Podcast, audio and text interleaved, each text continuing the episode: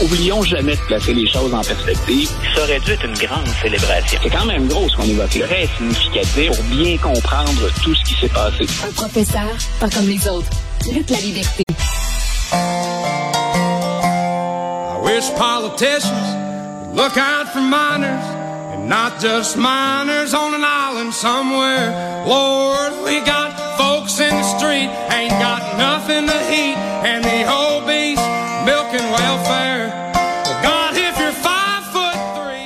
On a un nouvel hymne aux États-Unis euh, qui prend de l'ampleur, qui bat au palmarès des super vedettes de la pop, euh, Luc La Liberté, parce qu'il chante, ben, pour une certaine frange d'Américains, un message qui vient résonner beaucoup. Hein? Écoute, je, toi et moi, on a déjà discuté de ça ensemble. Il y a une chose qui est commune à beaucoup d'Américains, peu importe l'allégeance, on parle beaucoup de polarisation, il y a beaucoup d'Américains qui sentent, la, la solution qu'on cherche est parfois différente, mais il y a beaucoup d'Américains qui sentent la mondialisation, entre autres, va contribuer à ça. Ils sentent qu'on est comme un peu abandonné, que le monde dans lequel on est habitué d'évoluer, nos repères, euh, puis la réponse surtout des politiciens, aussi bien démocrates que républicains, souvent cette réponse-là n'est pas à la hauteur.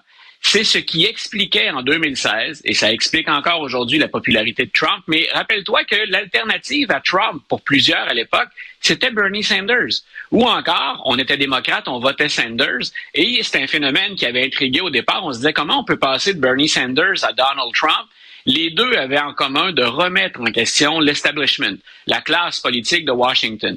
Alors, ce que fait Oliver Anthony dans sa chanson, c'est peu importe qu'on soit en accord avec ce qu'Anaïs et toi appeliez tout à l'heure dans le segment précédent, le, sous-texte, On a, euh, on a ça dans cette chanson. On vise les gens, les rich men, les, les rich men north of Richmond.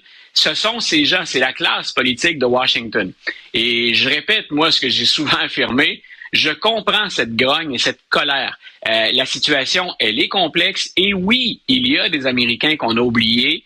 Oui, les républicains euh, sont pas nécessairement le parti de la classe moyenne et les démocrates ne savent plus comment parler à ceux que le système a rejetés. Donc, cette grogne-là, elle est légitime. Euh, ensuite, est-ce que Donald Trump est la solution à ça? C'est là où je débarque du train. Euh, c'est là où je pense que euh, M. Trump est là essentiellement pour lui-même et pour ses intérêts euh, personnels financiers. Mais sinon, qu'une chanson comme celle-là d'un artiste dont on n'avait pas entendu parler avant quoi la semaine dernière, que ce gars-là s'invite en tête des, des palmarès, ça dit long sur la population américaine, puis sur le, le, feeling, les sentiments d'une bonne partie de la population américaine. Oui, absolument. On faut pas prendre ça à la légère. C'est un, c'est un symptôme hein, de, d'une grogne qui existe puis qui est, puis qui est légitime. Puis après ça, euh, après ça, c'est certain que pour plusieurs personnes, tout comme, encore une fois, je fais de la déformation professionnelle, mais tout comme dans le cas des théories du complot, dans le cas de la désinformation, mais pour certaines personnes, de suivre Trump, c'est, c'est la solution facile à tout. Il promet, je vais tout régler je vais tout faire, le pays va être meilleur, vous allez aller mieux, puis vous allez plus en sécurité. Comment, M. Trump? Il peut pas l'expliquer jamais. Il le dit pas, mais il fait juste promettre la Lune, puis les gens se disent, ah, ça c'est bien moins compliqué qu'une promesse chiffrée avec des budgets, C'est bien plus facile. Ça, je comprends ça, là. Ça, je comprends ça. On va être mieux. Et de, l'autre côté, Alexandre, c'est un malaise profond chez les démocrates. Les démocrates, à tout le moins sur les côtes, sont reconnus comme étant un parti plus d'intellectuels ou de mouvements de gens qui évoluent avec de grandes théories. Et probablement que dans ces théories-là, il y a des choses qui sont bonnes. Le problème, c'est que si on ne partage que ça, ben on a l'impression que c'est une vision élitiste et il y a des gens qui décrochent de ça. Et c'est important, c'est un problème majeur. Le Parti démocrate offre actuellement de véritables solutions. C'est pas des remèdes miracles mais on n'est même pas capable de convaincre les gens qu'on travaille pour eux. Alors, c'est problématique. Il manque un, petit côté le terme peut être galvaudé puis exagéré, mais il manque un petit côté populiste aux démocrates. Donc, autant d'un côté, tu le dis, il y a des solutions faciles à la Trump qui sont appuyées sur du vent, sur du vide. De l'autre côté, on a beau prétendre avoir de grandes théories puis des bonnes solutions. Il semble qu'on vise la bonne classe, mais cette classe-là veut rien savoir de notre message. Donc, euh, c'est problématique autant du côté républicain qui n'a pas d'idée, du moins si on, adhère à ce que prétend Donald Trump. Et de l'autre côté, ben, on a des idées, mais on est incapable de parler puis de se faire comprendre, tout le moins de séduire les lecteurs avec ça. Donc, on va continuer à écouter Richmond from euh, North of Richmond. Oui, et là, parlant de M. Trump, ben, On a toutes sortes de choses, toutes sortes de nouveautés comme à tous les jours hein, dans ce roman feuilleton. Là, il devrait être formellement accusé jeudi. Puis ça vient tout ça ben avec quand même là des, des une caution de 200 000 dollars, mais surtout des conditions hein, quand on est arrêté, des conditions qui risquent peut-être d'être difficiles à suivre pour M. Trump. Une des, une des conditions, et c'est pas propre à Donald Trump, il y en a 18 autres qui sont accusés avec lui, ils ont tous les mêmes mises en garde, les mêmes conditions.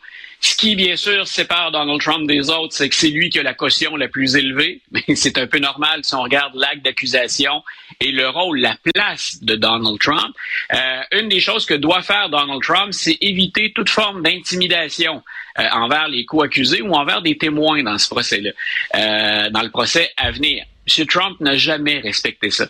Euh, il n'avait pas plus le droit de le faire pendant les deux procédures d'impeachment, les deux procédures de destitution auxquelles on l'a soumis. Il n'avait pas le droit de faire ça. Et il l'a fait. Euh, il y a deux choses que fait régulièrement Donald Trump. Et parce que c'est Donald Trump et qu'il est candidat, on ne sévit pas. Il n'a jamais respecté deux conditions majeures.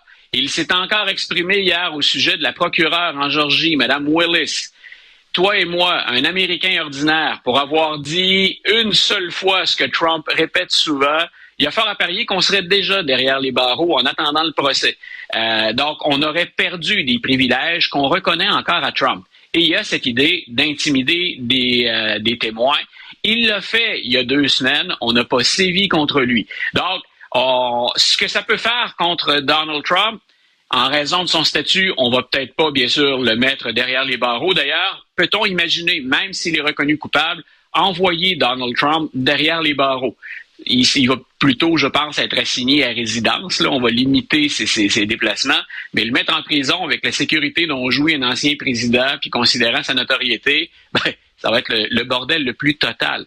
Mais ce que M. Trump peut provoquer avec ses comportements, c'est quelque chose qu'il souhaite éviter c'est-à-dire que, et la juge Chotkan, qui est dans un des, dossiers, euh, celui sur, euh, c'est elle qui va présider le, procès entourant les événements du 6 janvier 2021, euh, elle a dit que tout ça ne pourrait qu'entraîner un procès plus rapide. Et Donald Trump ne veut pas de procès rapide. Donald hmm. Trump, dans son livre, dans sa stratégie, il y a on recule le plus loin possible et idéalement après l'élection 2024. Donc, il pourrait être sanctionné d'une autre façon que de voir sa liberté limitée euh, parce qu'il est à peu près incontrôlable. Et c'est très payant politiquement. Mais il y a des règles dans, les, procès, il y a des, des sanctions à attendre. Il va peut-être lui-même précipiter sa chute d'une autre manière en continuant à agir comme il le fait présentement.